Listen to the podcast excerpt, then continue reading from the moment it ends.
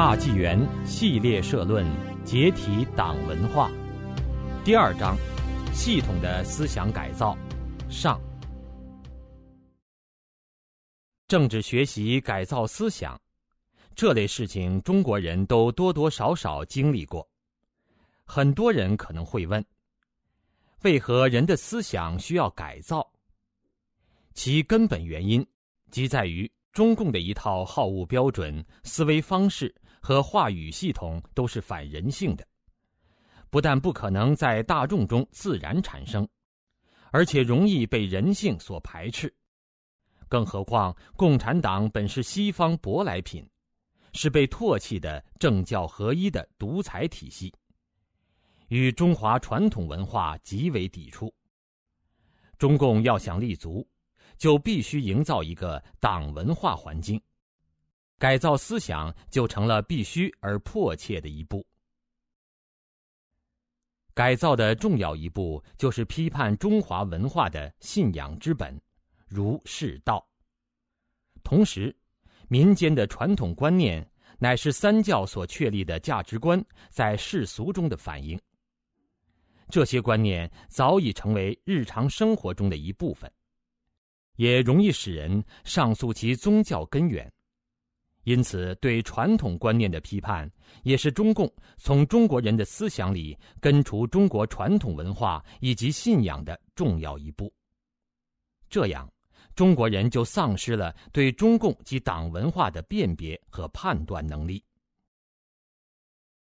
中共对儒释道的批判和对传统观念的批判清除，只是属于破的一步。同时，中共还要立他需要的思维方式，如斗争思想、弱肉强食、适者生存的丛林法则，以及进化论与现代科学，从而让人系统的接受中共以无神论为基础的邪说，进而再制造并维护适合中共生存的社会环境。这就是中共进行系统的思想改造的后果。一，批判儒释道。在几千年的历史中，儒释道家的影响深入到中国社会各个阶层。中国儒家尚仁尚义，孔子讲见义不为，无勇也；又讲治世仁人，无求生以害人，有杀身以成仁。儒家的天命观深入民间。《论语》中说：“死生有命，富贵在天。”《中庸》开篇讲天命之谓性，指出人的根本特性乃受天所命。在古人看来，天是万物之本，是一切价值的源头。人的生命即由天所赋，此生的目的即在回归天命，实现内心向善的要求。被儒家视为群经之首的《周易》，讲三才，即天地人。天生人，地养人，人又可以取法天地，与天地合其德。天地的运行则遵循不变的天理。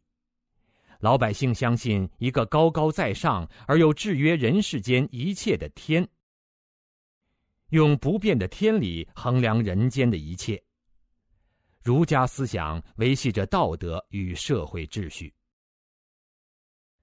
佛家讲善，讲慈悲，讲忍辱，重视生命，信奉众生平等。在中共建政之前，佛家的六道轮回、积德行善、因果报应已成为百姓的常识，即所谓“欲知前世因，今生受者是”。欲知来世果，今生作者是。客观的讲，佛家善恶有报的观念，对于稳定社会、维持人的道德，起到了极大的作用。道家强调真，强调清净无为，强调人与自然和谐的统一，达到返本归真的目的，即所谓人法天，天法道，道法自然。中国的中医与气功皆源自道家。此外，服气、炼丹乃道家养生之道。道家占卜与预测之准确，则让人叹为观止。大道修炼者更有肉身成道、羽化成仙的神迹。在世间层面，当今天人与自然的关系越来越对立，环境问题成为全球最重要的话题之一时，道家思想也引起各国学者的重视，更显出其特殊的价值。对于中共来说，儒家的天命、佛家的因果报应、道家的无欲无求、与世无争，是中共发动阶级斗争的障碍。儒释道经典确立的道德观，是中共树立自己道德权威的障碍，也阻碍了中共造反、革命、专政等政治运动。佛道两家修炼都让人超越生死。儒家让人舍生取义，这是中共利用物质手段来控制整个社会的障碍。佛家的涅槃彼岸，道家羽化成仙的遗迹与道法自然的精神，儒家的天命观，都被中共视为宣传无神论的障碍。批判儒家，批判孔子。儒释道三教中最融入生活的还是儒家思想，盖因中国人一直以家族为生活中心，而儒家文化所规范的正是家庭伦理，再将家庭伦理推广到社会生活和政治中。近两千五百年来，中华文化的入世部分基本上以儒家文化为主导，自鲁哀公。立庙祭孔开始，汉高祖用儒家的礼节制定朝仪，汉武帝罢黜百家，独尊儒术，唐太宗追封孔子为文宣王，到清圣祖康熙大帝手书“万世师表”四字于曲阜孔庙等等，历朝历代对孔子都有追封或祭祀，即使是在汉化程度最浅的元朝。元成宗也加封孔子为大成至圣文宣王。孔子对人类的影响早已超越国界，不仅日本、韩国、越南等亚洲国家承续了部分儒家思想，即使西方启蒙时代的大哲学家伏尔泰，也自称是孔子的学生。自汉代以降，祭祀孔子的香火不绝。夺取了国家政权却骂孔子、砸孔庙的事情，只有共产党一家而已。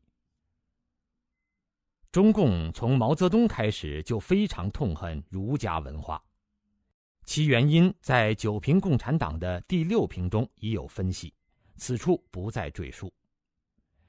毛喜欢秦始皇的一个重要原因，也是因为他与秦始皇一样，采用法家的诡诈权谋，祸乱国家。特别是秦始皇的焚书坑儒，尤为毛欣赏、仿效和超越。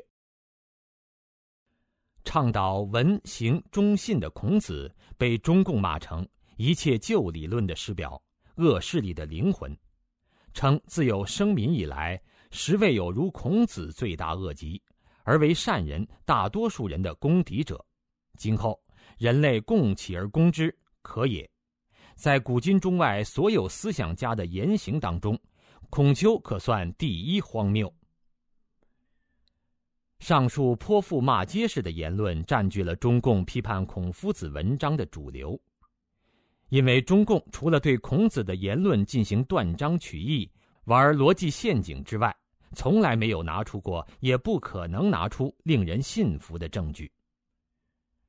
中共对儒家的批判是以阶级斗争为出发点和基础的，称孔子代表了奴隶主阶级的利益。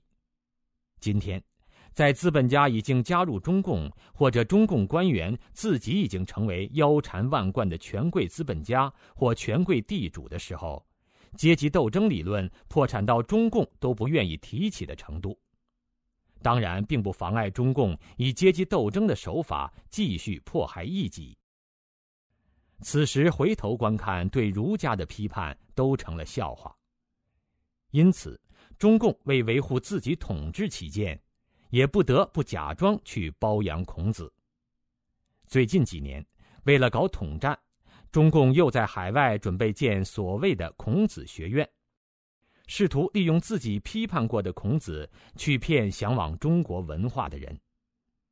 另一方面，大陆教学生背诵儒家十三经的民间学校却被中共取缔。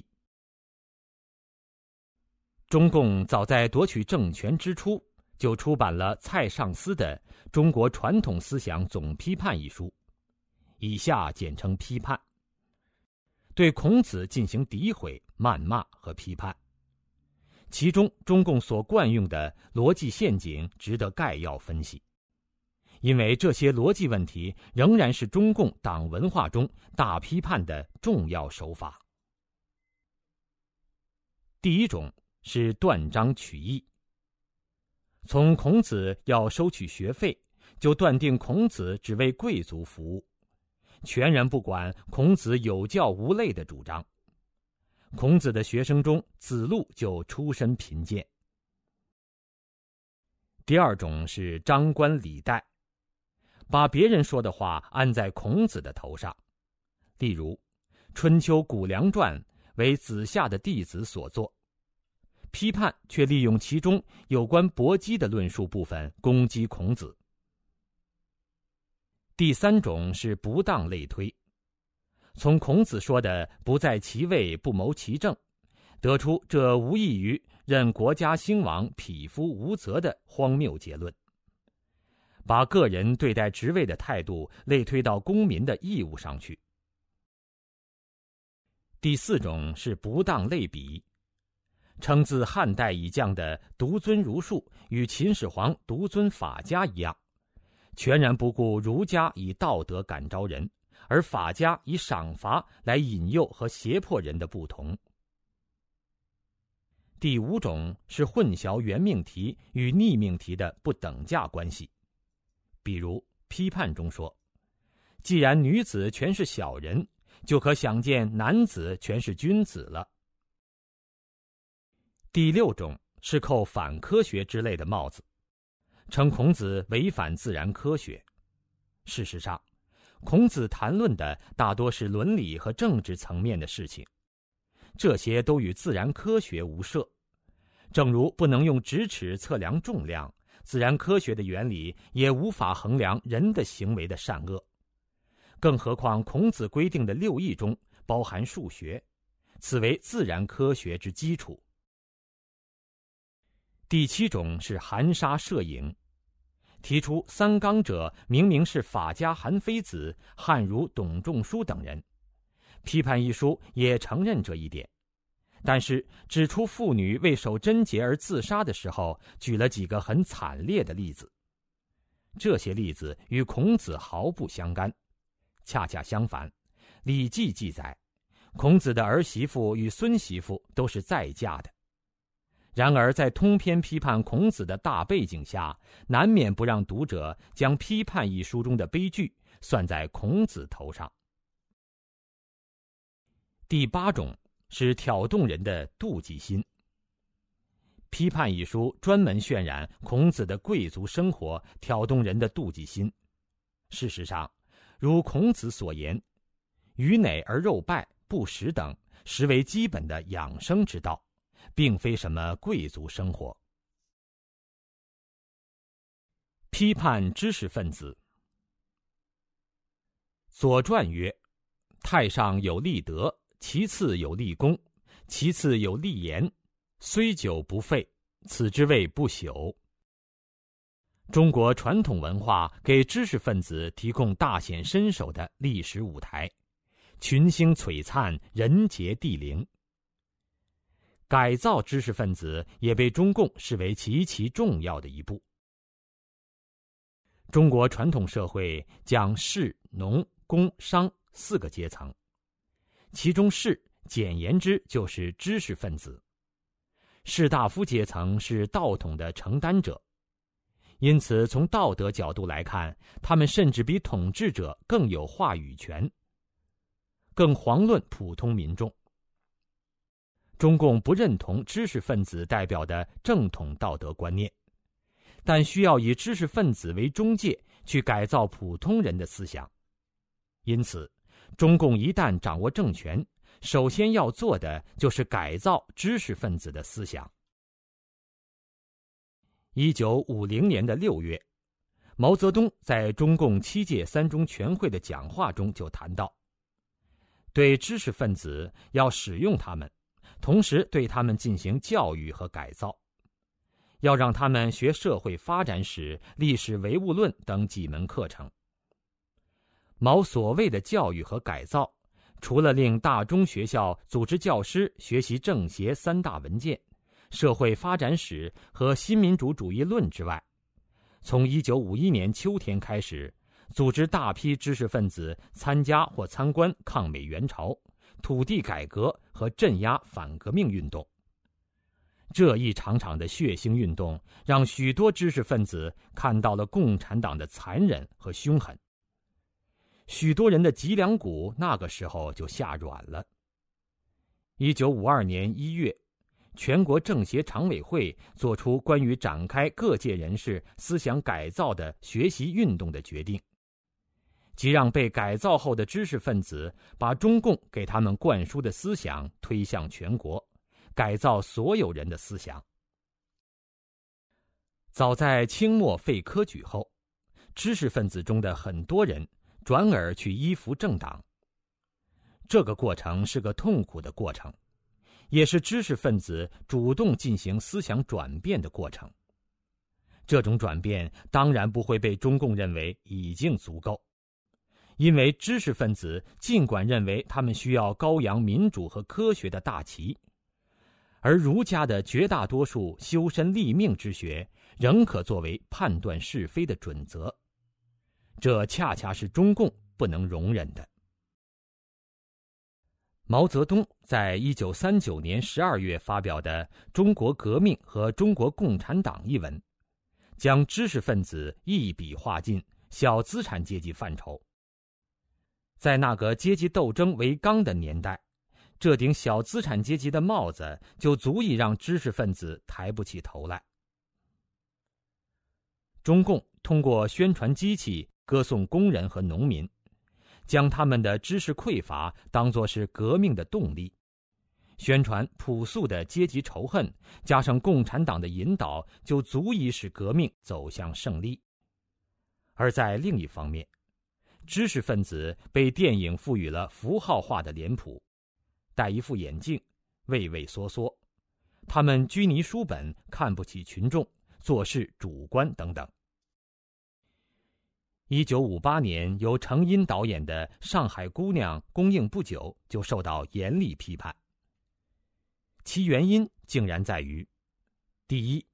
知识分子在没有一个党委书记或支部书记给予批评教育的情况下，居然坚持原则，在建设中发挥自己的才干，这是取消党的领导，反对党的领导。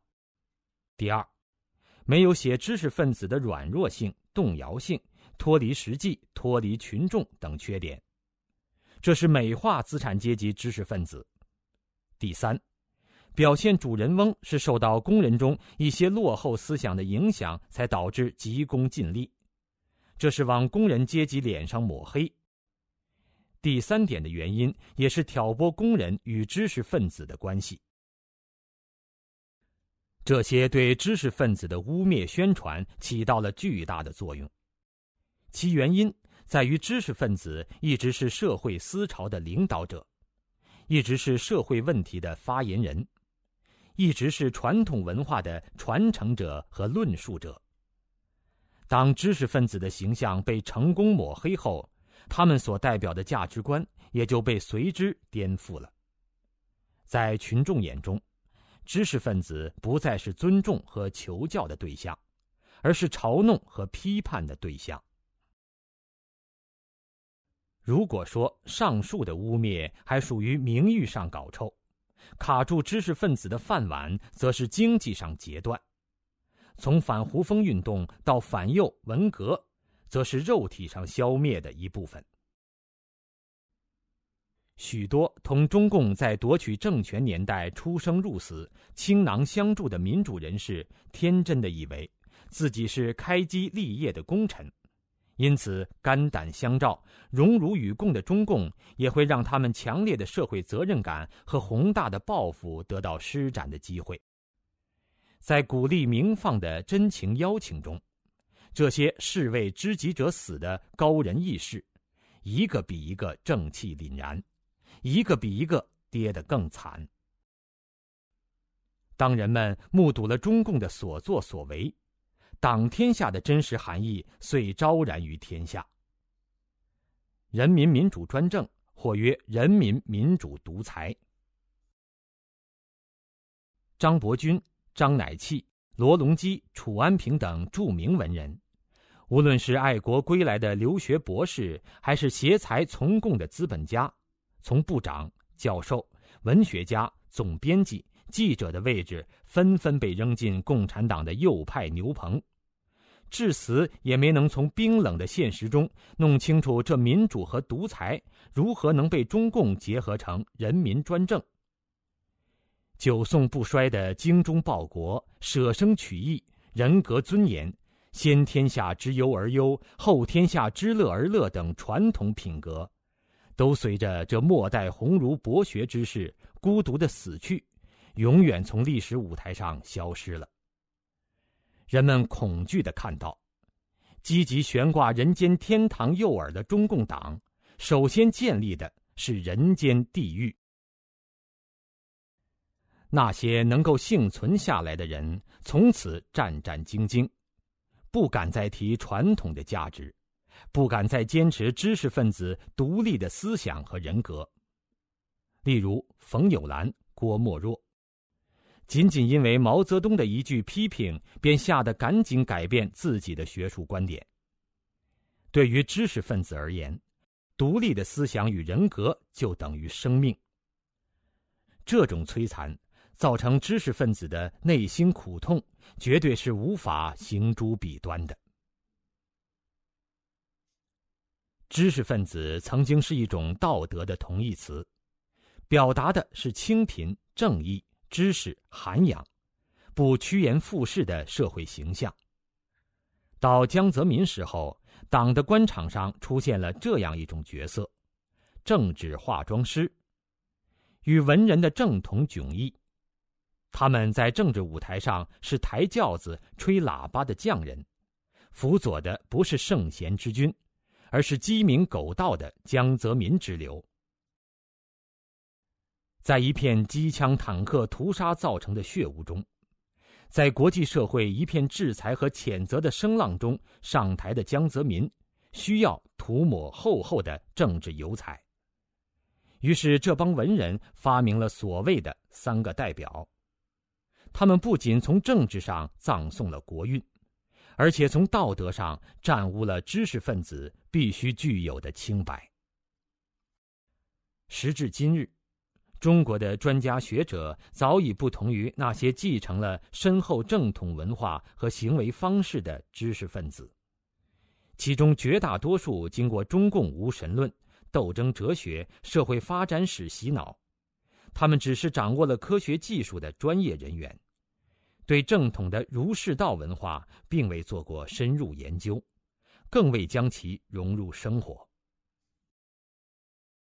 此时的中共打出了尊重知识、尊重人才的标语，做着党恩浩荡的表演。伪知识分子则不遗余力地编造反腐理论，去论证中共统治的合法性，亦或是各种社会悲剧的合理性。中共成功营造了政治精英、经济精英和文化精英的铁三角。需要的就是像何作修这样面对死于矿难的矿工说：“谁让你不幸生在中国了？”的知识分子。还有一些党文化污染严重的知识分子，虽保有做人的基本良知，但空有忧国忧民之心。苦无报国安民之路，无奈中只能争取体制内身份，要求体制内改革，凡事寻求体制内解决，体制内解决，无非是首先向共产党称臣，承认共产党和党文化对自己的控制权和任意使用权，进而取得一点点可怜的发言权。在没有选择的社会环境中，一些从苏联文学和共产党著作中长大的人，珍惜自己成长过程中的素食，不知道是毒药。难以放弃对共产党的理想心结，为社会不公呐喊之余，却无法帮助人们弄清中共才是万恶之源。这些人对中共寄予希望的做法，实乃用个人的德行掩盖中共的丑陋，延缓行将就木的中共寿命。批判世家和道家。否定神佛存在，歪曲信教动机。老子的思想曾被孔子认为云中龙。今天的西方学界对老子的思想仍然推崇备至。福兮祸之所以，祸兮福之所伏。千里之行，始于足下等《道德经》中的箴言，至今影响力长盛不衰。自汉代以降，道家、符箓、丹鼎等各个流派皆尊老子，留下如张道陵、邱弘济、许金阳、葛洪等修道者白日飞升的神迹。历代帝王常以道士为国师，张良即称自己以三寸舌为帝者师。愚者如蜀汉诸葛亮、唐朝袁天罡、李淳风。宋代苗光义、明朝刘伯温等都被开国帝王待以国师之礼。成吉思汗晚年也不远万里，请长春子丘处机前去讲道。释迦牟尼在菩提树下打坐七七四十九天，最后开工开悟，洞彻他所在境界的宇宙真相，教人重德行善，跳出轮回。释迦牟尼有十大弟子，都有很高的神通。他的第二十八代弟子达摩一根芦苇渡江，非常人所能为之。后在少室山面壁九年，将身影印在石上，成为千古奇观。禅宗六祖慧能圆寂迄今一千多年，肉身不腐，至今仍然端坐于广东南华寺中。中共一方面进行社会发展史宣传，否定神的存在；另一方面，令其在各个宗教内部的代理人散布否定宗教创始者的言论。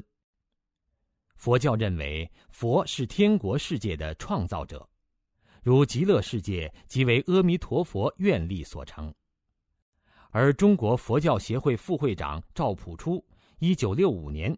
在见到印尼总统苏加诺的时候，却说：“佛陀被神化了，佛不是造物主，不能主宰人的吉凶祸福。”与此类似，受中共控制的基督教三自教会的主席吴耀宗，也称耶稣的神迹都被自己扬弃了，并说：“上帝已将人类得救之钥匙从教会手里夺去，交予共产党了。”神佛为宗教之本，无论是佛教、道教或其他正教，信徒努力提升自己的境界，最终是为了去所信神佛的天国世界。如佛教净土宗的人希望往生阿弥陀佛的极乐世界等。如果否定神佛的存在，否定天国世界，对于宗教信徒来说，修炼就变得毫无意义了。而宗教这个修炼团体也就会瓦解。中共作为无神论的宣传者，将宗教描述为自然力量和社会力量在人们意识中虚幻的反应，在于劳动者对于剥削制度所造成的巨大苦难的恐惧和绝望。基于这种宣传。一切有关天国、地狱、善恶报应的教义，都是中共直接否定的对象。中共宣传社会苦难是宗教存在和发展的肥沃土壤，并刻意将那些在常人中遭遇苦难、万念俱灰的人入教，当作是宗教信徒的常态。事实上，道家的张道陵及张天师，曾三次被汉和帝征为太傅，在九品官制中为正一品官。张道陵都没有答应。而是隐居在鹤鸣山中修炼。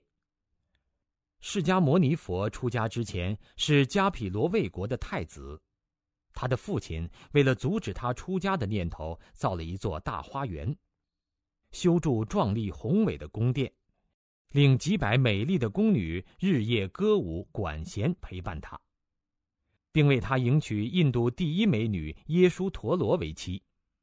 然而。太子仍然夜半骑马跨越城墙，至山林中苦修。太子成佛后，最早度化的五十六人中，有五十一人都是波罗奈国的豪族公子。世尊返国宣说佛法，有王族豪贵的子弟中，品貌端正者五百人随佛出家。因此，出家绝非对现实苦难、感情失意。或经济困难等的逃避，而是发菩提心，以慧剑斩断尘缘的大愿。在中共夺取政权之前，民间有一个信神的环境，释教和道教中的修行者被称为法师、道长、高僧大德等，是德高望重的象征，也是人们尊重的对象。即使是传统皇朝的皇帝遇到高僧，也都给予礼遇和尊重。而中共夺取政权后，就在民间强行推广社会发展史教育，破坏信神环境，将修行者描绘为愚昧无知、迷信，甚至利用宗教敛财等形象。此时，修行者的社会地位一落千丈。从被尊重者变为大众嘲弄的对象，许多出家人因为受不了这种精神落差而还俗。人往高处走，每个人内心都潜在的珍惜自己的名誉，希望与成功者为伍。中共将佛道教徒描绘成一个失败者，甚至是剥削阶级，将信奉神佛的人描述为迷信和思想落后。这都会使民众与信徒保持距离，摧毁修行的物质环境。如果出家人不在意世俗的看法，继续精进修行，那么接下来中共就要断修行者的粮道了。一般来说，修行者的资粮来自两个方面：一为大众的供养，二为庙产土地的收入。当中共破坏民间信神环境时，第一个来源就中断了。对第二个来源，中共的对策就是土地改革。中共在一九五零年一月颁布的《老解放区市郊农业土地问题的指示》中，规定寺庙、教堂等土地一律收为国有。各地寺庙中，凡是有劳动能力的僧尼，转而从事农林手工业和服务性行业。到麻袋厂、织布工厂、印刷厂、比丘尼缝纫组等处工作。依照佛教传统，小乘佛教的教徒也都以乞食为生，并不从事生产。传入中国后，禅宗四祖道信定居双峰山，聚徒五百人。因为驻地远离城郭，乞食困难，于是自耕自给，以农养禅。道信教界门人，能做三五年，得一口食疗饥疮，即闭门坐。由此可见，农业生产并非目的，仅仅是为能打坐参禅而从事的糊口劳动，且只要有一口饭吃，就要闭门打坐。由于中共对生产资料和商业行为的全面垄断。寺院道观的生产性质已非道信所提倡的以农养禅，完全成了世俗化的工作单位，并被置于共产党的经济控制之下，养共产党鼻息而生存。经济上对政权的依附，结束了宗教的独立性，并进而，在政治上成了共产党的附庸。这是对宗教传统最大的破坏。消灭肉体。一九五五年七月一日，中共中央发出关于展开斗争、肃清暗藏的反革命分子的指示，史称“肃反运动”，打着纯洁佛道教队伍的旗号，杀一儆百，将不与中共合作的僧尼道士当作反革命分子逮捕枪毙。经济上的剥夺、政治上的压迫，以及这种罗织罪名、万人公审、宣判、枪毙的恐吓，使很多僧尼站到了共产党的一边。歪曲宗教经典，将宗教庸俗化。佛教称佛法僧为三宝，其中法即佛经。中共除了否定佛的存在、镇压迫害高僧大德之外，对于经典的破坏更为隐晦和阴险。释迦牟尼在《大波涅盘经》中预言了未来的情况，即有魔王转生成僧尼和男女居士，从内部坏乱佛法。上个世纪二三十年代，太虚和尚提出“人间佛教”的说法，认为三乘共法：天成、声闻、缘觉。要么属于迷信神权，要么属于消极避世。人间佛教进一步主张修行现代生活化，和寺院现代学校化。现代化的佛教事业应包括工厂、农场、保险、银行、公司，所谓工农商贸等等。这种打着人间佛教的幌子而将佛教彻底世俗化、庸俗化的做法。与佛陀原意直接相悖，并不符合佛教几千年来所要求的远离尘世欲望、追求心灵升华与超脱的修行方法。藏传佛教的白教始祖密勒日巴也告诉弟子说，在自己修成正果前，不要谈度化众生的事业。如序论中指出的党文化的第三种类型。中共将已经存在的思潮加以发扬光大，并从深度和广度上动用其掌握的国家资源进行推广。中共认为，人间佛教种种似是而非的说法，恰好可以大家利用。只要信徒把关注天国的眼光转移到关注人间，那么中共就可以轻易编出更多的谎言，操纵教徒的思想。于是，人间佛教的传人太虚的弟子赵朴初就成为中共最理想的代理人人选。在赵朴初等人的带动下，中国佛教协会将“庄严国土，利乐有情”时时挂在嘴边。事实上，佛教中提到的“庄严国土”是指庄严佛国净土，如。《妙法莲华经》中的诗句：“愿以此功德庄严佛净土。”利乐有情，是指将有情众生度化到涅槃彼岸，而绝非佛教协会所说的积极参加祖国建设、努力为人民服务。成立中共宗教协会，让代理人从内部批判宗教。五十年代，中共建立了完全受其操纵的佛教协会和道教协会，以其代理人占据要经，成为附属于中共的类似现在所谓八个民主党派的政治组织。这些协会在党的组织体系中归统战部管辖，在政府体系中归国务院宗教事务管理局管辖。其目的不是为了繁荣宗教，而是为了控制宗教。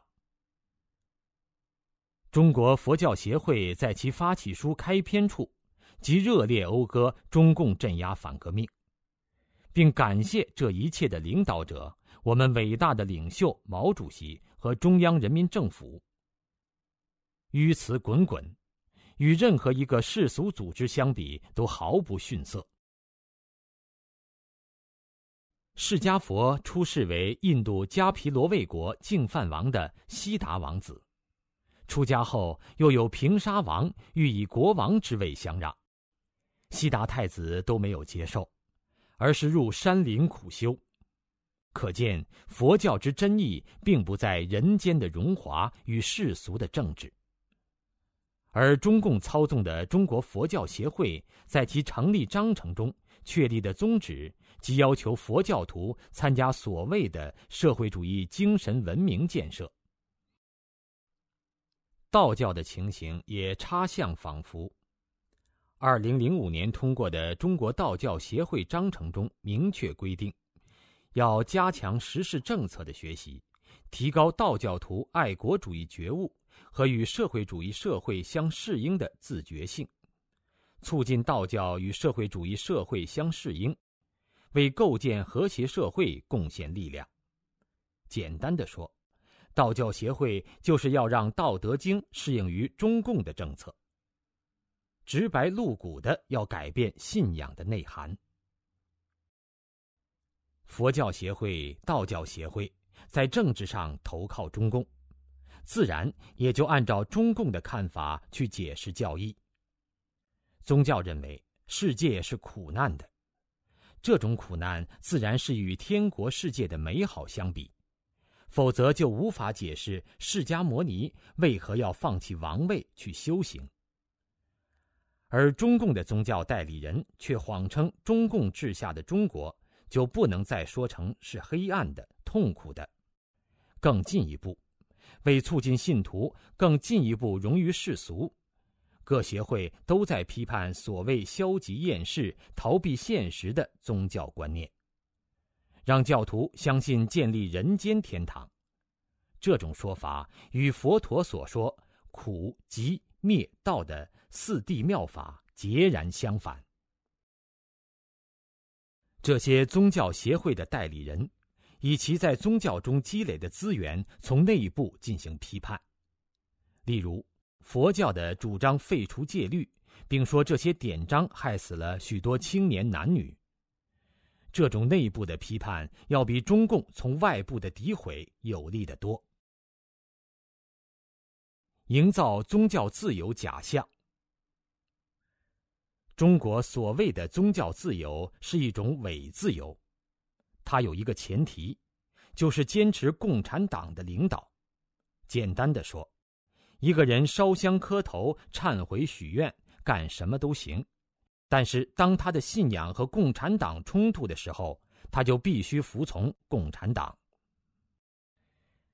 伪宗教自由表现为宗教世俗化、宗教团体机关化、宗教场所商业化、宗教领袖政治化或干部化。在中国，宗教局是政府用来控制宗教的部门。许多寺院的方丈、道观的主持，同时也是中共的干部。他们有行政级别，领工资，参加政协会议，甚至配备车辆、电脑，每周进行政治学习。与其他中共干部唯一不同的是，这些人穿着袈裟或道袍而已，其心不在方外，四大不在皆空，寺观仅仅是其工作单位而已。伪宗教自由的另一个表象，就是建立大量的庙宇，组织各种宗教大会，修佛像、印佛经等等，给人中共在极力扶持宗教的假象。然而，这些事情却跟真正修行的实质没有任何关系。九平之六写道：“再以寺院为例。”这本是个晨钟暮鼓、青灯礼佛的修行场所，或是给红尘中人忏悔礼拜的地方。修行讲究的是清净无为，忏悔礼拜也要求环境庄严肃穆。然而现在却成了发展经济的旅游胜地。真正来到寺院的有多少是沐浴更衣后，带着虔诚敬佛的心来反省自己的过失呢？修复门面，毁去内涵，这也是中共迷惑世人的策略。无论是佛教、其他宗教，还是派生文化，中共就是要使他们沦落到这步田地。如今，中国的禅宗祖庭少林寺已经成为旅游和拍摄电影的场所。少林寺方丈贩卖少林文化，近期决定花费三点五亿元人民币，将清净佛地变为休闲区，被讽刺为少林寺的 CEO。他推崇少林寺也应该有企业的观念，于是开着豪华越野车，乘坐飞机周游世界，策划各种大型表演，每日周旋于企业老总、政府官员、国际友人等各类社会人士之间。他生活中最多的时间是用于接待来宾和处理事务。达摩老祖所传的闭关修法，需要清静的环境。如今荡然无存。二零零六年八月，江西省化成禅寺监寺圣观法师，因为今年六四为天安门死难者举行佛教超度仪式，而被当局威胁逼迫离开寺庙。贵阳县宗教局何局长对圣观法师说：“你吃喝嫖赌都行，就是不能反对共产党。”伪宗教自由让许多不明真相的人加入到中共把持的宗教场所，他们研习的经典被中共歪曲，他们的正信被中共用世俗的利益所侵蚀，这都是中共系统破坏佛道教的圈套。伪宗教自由同时让一大批听命于共产党的品行恶劣之人，成为寺院道观的住持。以及各级宗教协会的负责人，一方面，他们积极配合中共需求，在国际上为中共的伪自由涂脂抹粉；另一方面，拼命敛财，乃至吃喝嫖赌。例如，广州两座寺庙里的和尚到三元里集体嫖娼，光孝寺、法幢寺和南山寺等三大古寺的和尚集体嫖妓。广东佛教协会的会长。光孝寺的方丈明生和尚在寺院内开了一个甘露坊素食馆，弄了几个妓女模样的人站在寺院口门招揽顾客。中国自古以来就有求神拜佛的传统，但必须指出的是，到寺庙烧香许愿，都是相信眼下的不如意乃因果报应所致，以谦敬忏悔之心许愿未来要做多少好事加以弥补。希望神佛给予一时之方便，解脱目前的困境。伪宗教人士则把求神拜佛歪曲成给寺观布施钱财即可获得保佑，全然不管这些钱是否是偷抢或贪污来的。此时求神拜佛从忏悔变成了花钱收买佛，与佛做交易。贪官拜佛、和尚嫖娼，这种伪宗教自由对正教的破坏力最大。许多人因此而批判宗教为虚伪、敛财和淫乱的场所。这种自发的批判比中共的直接诋毁具有更深远的影响。必须强调的是，中共对儒释道的批判是多层面的，包括理论层面的批判。把科学宗教化，用所谓科学的大棒对儒释道思想进行批判，收编宗教界，在宗教内部对儒释道进行批判，在党内进行思想清理，对儒释道进行妖魔化。这种批判是长时间的持续批判，贯穿在教育生活中，辅以定期的政治运动强化，人人写文章或抄文章。强行洗脑，同时，这种批判也是全面否定式的，没有任何可以让人对传统思想进行保留的余地。在中共狂热的无神论、唯物论意识形态宣传中，在恶毒的对儒释道的妖魔化中，在政治暴力的威胁中，在中共险恶的安排代理人从内部进行颠覆中，中共完成了对儒释道的系统批判和取代。今天，大多数中国人已经不知道儒释道为何，只要一句封建迷信，就足以让人们条件反射似的避而远之。口号式批判即可，无需证明。批判传统观念。天行健，君子以自强不息；地势坤，君子以厚德载物。易经最开始的两卦，即点出中国人对天地的态度：君子顺天道而行，才能自强不息，以柔顺而深厚的道德去承载万物。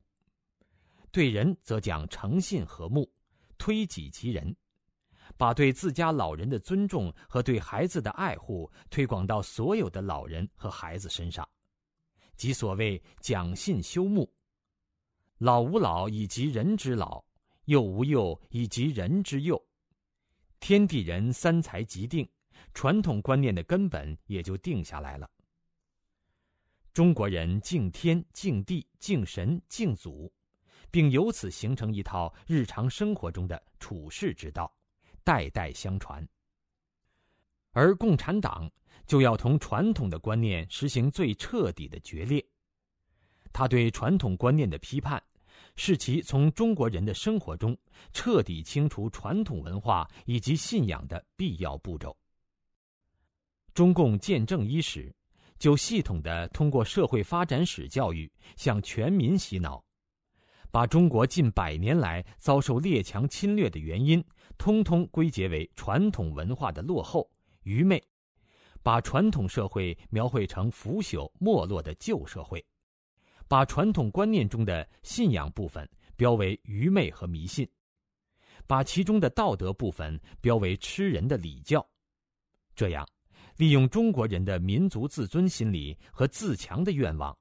中共在全社会发动所谓破除封建迷信的运动，打着所谓移风易俗的口号，杜绝一切与传统信仰相关的民间活动。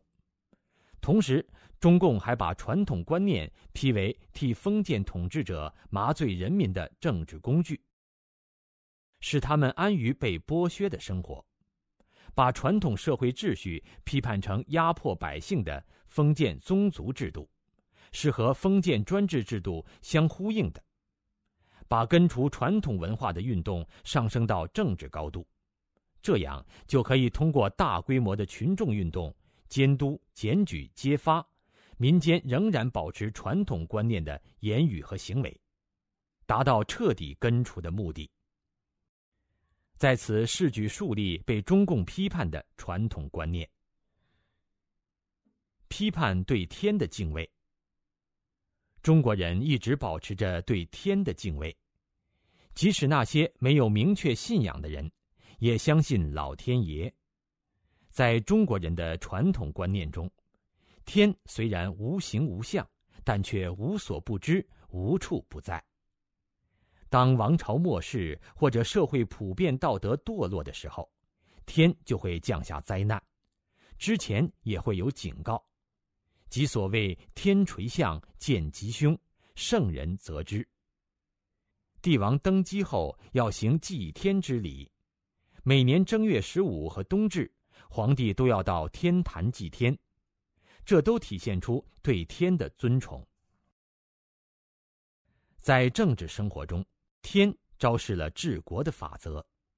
孔子曰：“为政以德，譬如北辰，居其所而众星拱之。”在日常生活中，密室私语，天文如雷；兵法、建筑、乐器等都体现着天的规则。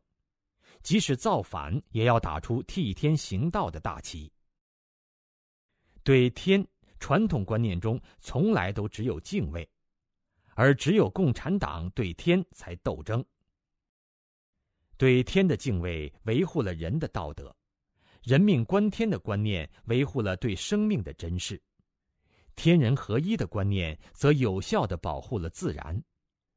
这些都是共产党杀人和毁坏环境的障碍，而中共却需要依靠杀人来让人在恐惧中臣服于他，需要战天斗地的豪言壮语激起人们对他的崇拜，和破坏自然的决心。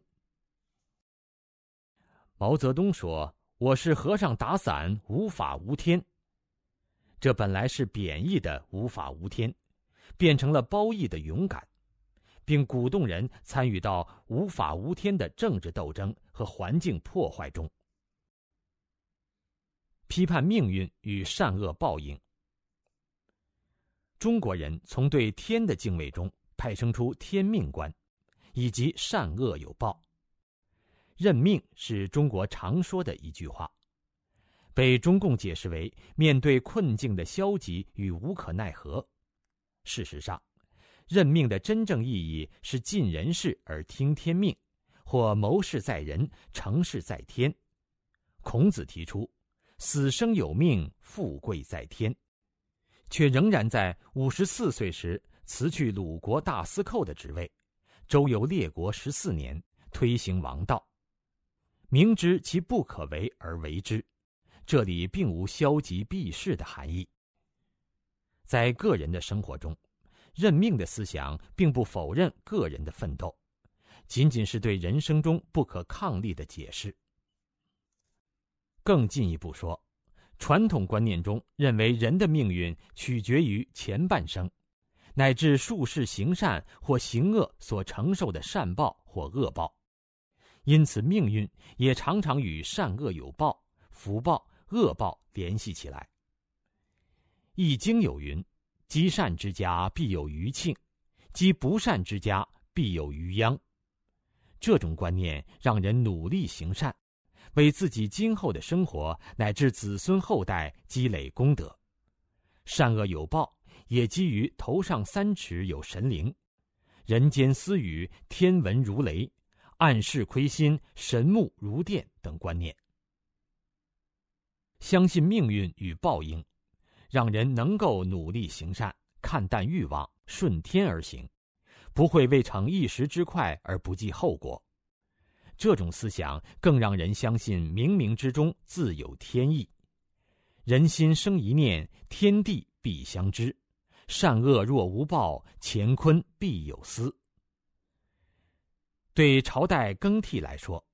中国自有文字以来，就不断留下对后代历史大事的预言，其准确程度令人十分惊奇和赞叹。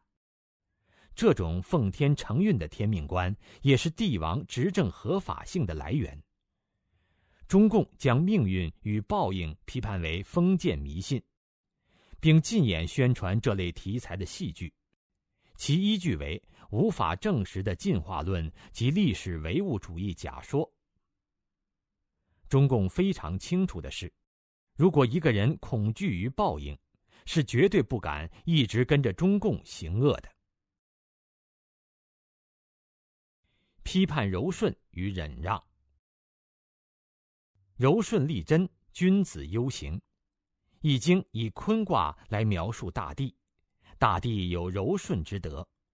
这种柔顺并非无原则的逆来顺受，而是顺应天道而行。柔顺中含忍让之德，忍一时风平浪静，退一步海阔天空。韩信受辱于胯下的典故流传了两千多年，这都反映出中国人对忍的推崇。中共则鼓吹斗争，共产党的哲学是斗争的哲学。人若犯我，我必犯人。解决问题的方法不是靠协商与对话，而是靠暴力和镇压，并将敢于报复描述为勇敢。苏东坡曾经说过：“受了侮辱后就立刻拔剑而起，与别人打起来，这是匹夫，根本谈不上勇敢。真正勇敢的人，在突然面临侵犯时，总是镇定不惊。”而且，即使是遇到无端的侮辱，也能够控制自己的愤怒，这是因为他的胸怀博大、修养深厚、志向高远。忍在传统文化中是自持、宽容，不计他人之过，但绝不是懦弱和无原则的退让。中共主张的“人若犯我，我必犯人”，实为心胸狭窄、睚眦必报的表现。这非常符合其斗争精神。这种思路让社会上的人冤冤相报，人人为敌，这也是造成今天人际关系紧张的重要原因之一。中国人看到乾为刚，坤为柔，刚柔相济，万物咸亨。由是领悟和谐之道。传统观念中非常重视和，皇宫三大殿分别叫太和殿、中和殿、保和殿，即反映出对和谐和睦的推崇。中共的发言人现在也常常把对话、协商、合作等等挂在嘴边，这种谎言是镇压的另外一面。近者。如汕尾事件、汉源事件、陕北油田事件，以及对上访人士、失地农民、拆迁户、下岗工人的残酷镇压，实则为斗争精神的延续，利用屠杀营造伪和谐社会；而在另一方面，由于斗争已经成为中共赖以存在的主要支柱，一旦寻求对话与和解，中共自身就会解体。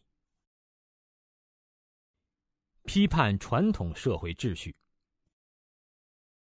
中国人从天尊地卑的自然状态，以及《易经》中乾坤与阴阳的对应，扩展出一套家庭和社会伦理，再从这套伦理中派生出社会秩序。尊卑是中国传统观念中的重要部分。按照正统文化，卑不一定是坏事。道家一直推崇水的美德，因为水总是处下，处下的一方是被爱护和保护的一方，处上的一方则是付出的一方。男为强，女为弱；男为刚，女为柔。但刚强不一定意味着好事。道家有“兵强则灭，木强则折，柔弱胜刚强”的说法。中共一直打乱秩序。谎称要建立一个人人平等的社会，但是社会不存在中共意义上的平等。在社会生活中，一个国家、企业、社团或家庭，总要有人负责任去协调一些事情，有人提出计划，有人具体执行，这是一种正常的社会状态，也是每个人的智力、体力等综合因素决定的。而中共将其极端化了，将其描述成阶级压迫和阶级斗争。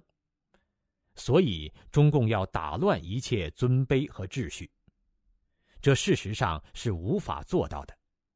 这种所谓的解放，实为制造混乱。举例来说，倡导男女平等的人也无可否认，在遇到灾祸、疫病、饥荒、战争的时候。妇女儿童都是首先要保护的对象。如果倡导男女平等，似乎妇女应该和男子受到同样的对待，这显然是不对的。当年泰坦尼克号沉没的时候，妇女和儿童是最先上救生艇的人，即使他们的丈夫也必须以一个男子汉的担当和轮船一起沉没。无人对此决定持有疑义。这反映出，在我们的内心深处，并无男女的绝对平等。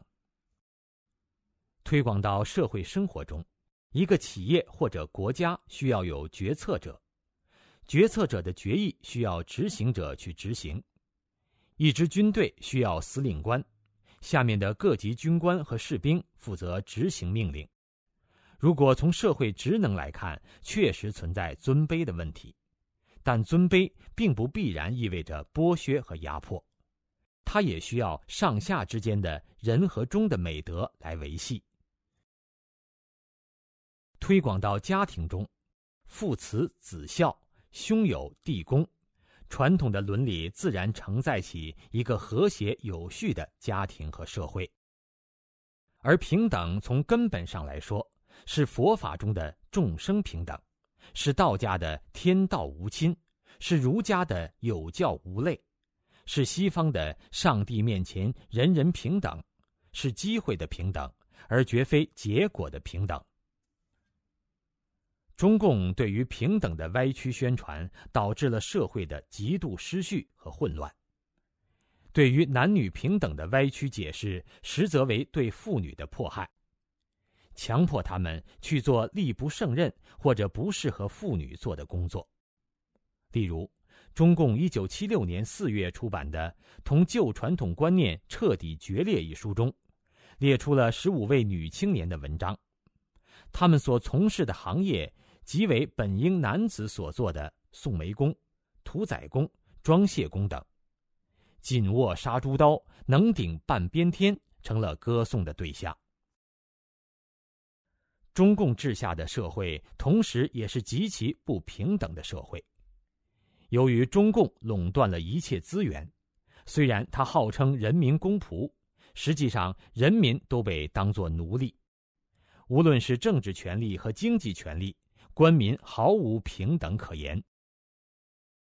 以财产为衡量道德的重要依据。翻开中国正史的第一章《武帝本纪》中，记载了武帝的德行，以及百姓对这些德行的认可和尊敬。这些德行深入人心，流传数千年，并从汉地流向少数民族地区和其他国家。在中国人的观念中，道德和学识是使人获得声望和地位的来源。孔子说：“大道之行也，天下为公；选贤与能，讲信修睦。”一个人的人品成为选官的重要指标。汉代的时候实行察举制，荐举标准为德行高妙、志节清白、学通行修。精忠博士，明达法令，足以决疑。另外，还要具有质朴、敦厚、逊让、节俭的美德。至魏晋，官府实行九品中正制，道德也成为选官的重要因素。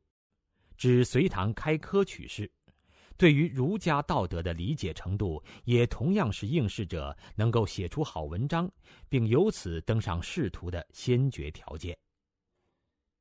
到了中共建政时，德高望重的乡绅、行会首领和知识分子反而成了镇压和打击的对象。而一个人的出身是否根红苗正，才是获得社会资源的最重要考量。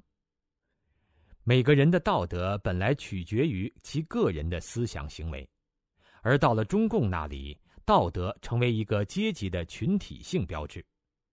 谁受穷谁光荣，谁致富谁狗熊。贫穷代表了天然的正确和正义，代表了受压迫者，代表了造反有理，代表了革命最坚决、最彻底。一个人的贫穷和富贵本来是不定的，也可能因为勤奋肯干和抓住机遇而致富，也可能会因为挥霍而败家。也可能某人田连阡陌，但数年后却讨饭为生。而中共实行一刀切，以他夺取政权的那一刻来划分阶级。对于富贵的仇视，导致中国人在几十年的时间里以贫穷作为傲视他人的资本。在另一方面，中共在打倒某人时，只需称此人是地主或者资本家。余下的话就不用多说了。富贵代表了剥削，代表了镇压，代表了罪恶。几十年后，共产党自己颠倒乾坤，号召大家去发家致富。今天的人们不再以富贵为罪恶，转而以贫穷为可耻。此时批判一个人的好与坏、成功与否，也和道德脱钩。